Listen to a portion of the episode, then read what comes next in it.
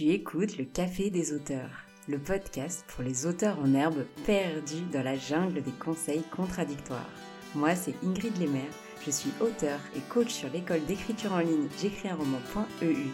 Ma mission avec ce podcast, c'est de te guider pour que tu puisses écrire le livre de tes rêves et le publier grâce à des conseils concrets et bienveillants et des auteurs qui te dévoilent tous leurs secrets. Alors prépare ta boisson chaude favorite, c'est l'heure de souffler un peu. Et si l'invité du prochain épisode, c'était toi Je te propose pour cette année un nouveau format dans les mini-épisodes. Simplement, tu me laisses un vocal sur Instagram avec ta question, quelle qu'elle soit, sur l'écriture, sur la publication ou encore sur mon parcours d'autrice, et je te répondrai sous la forme d'un mini-épisode. Ça implique aussi que tu me laisses publier le vocal, sinon bah, ce serait dommage pour les auditeurs qui comprendraient pas forcément ta question. En tout cas, si ça te tente, n'hésite pas à me laisser un vocal sur Instagram, j'écris un roman. Passons maintenant à notre épisode. Alors aujourd'hui, j'avais envie de te parler eh bien, de la pression qu'on se met pour écrire et ce qu'elle peut permettre et par contre ses côtés négatifs. Alors tu t'en doutes, je pense, euh, la pression, c'est plutôt positif en fait. On se met une petite pression, voilà, quand on choisit son objectif de la semaine, notamment quand je te le propose dans ma story Instagram du lundi.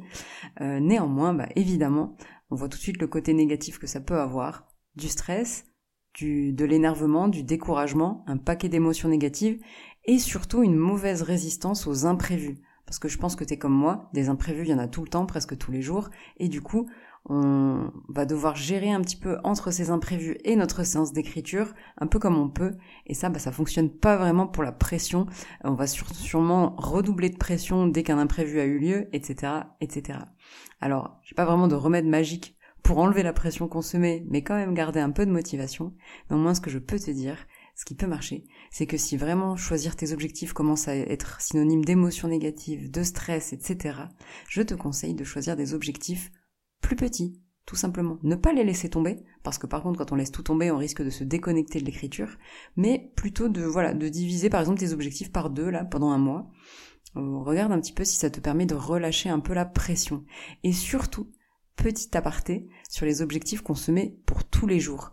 Tous les jours, ben, qui dit tous les jours dit plus de pression. C'est pour ça que je te propose d'ailleurs de choisir des objectifs à la semaine. Donc non seulement je te conseille de choisir des objectifs plus petits si tu as tendance à te mettre fortement la pression, je suis comme toi, hein, t'inquiète pas, mais je te conseille aussi eh bien, de choisir plutôt des objectifs par semaine, voire par mois, pour toi ensuite essayer de les gérer sans non plus que euh, chaque jour ce soit la course et la pression et que finalement l'écriture ne devienne plus un plaisir mais une contrainte. Et j'ai un dernier petit exercice pour toi pour aujourd'hui, ou peut-être pour cette semaine, ça serait bah, d'arrêter de compter les mots, surtout si tu es en écriture du premier jet. Pourquoi? Eh bien parce que ça te permettrait de relâcher la pression, d'écrire librement sans avoir de décompte, et ça marche aussi pour le fait de compter les heures, hein, bien sûr. Tu essayes? Tu me diras ce que t'en penses si tu le souhaites sur Instagram, j'écris un roman. En attendant, je te souhaite une bonne écriture, beaucoup de plaisir et peut-être pas trop de pression. Et si jamais cet épisode ne t'a pas suffi en termes de relâcher la pression, viens, on en discute sur Instagram.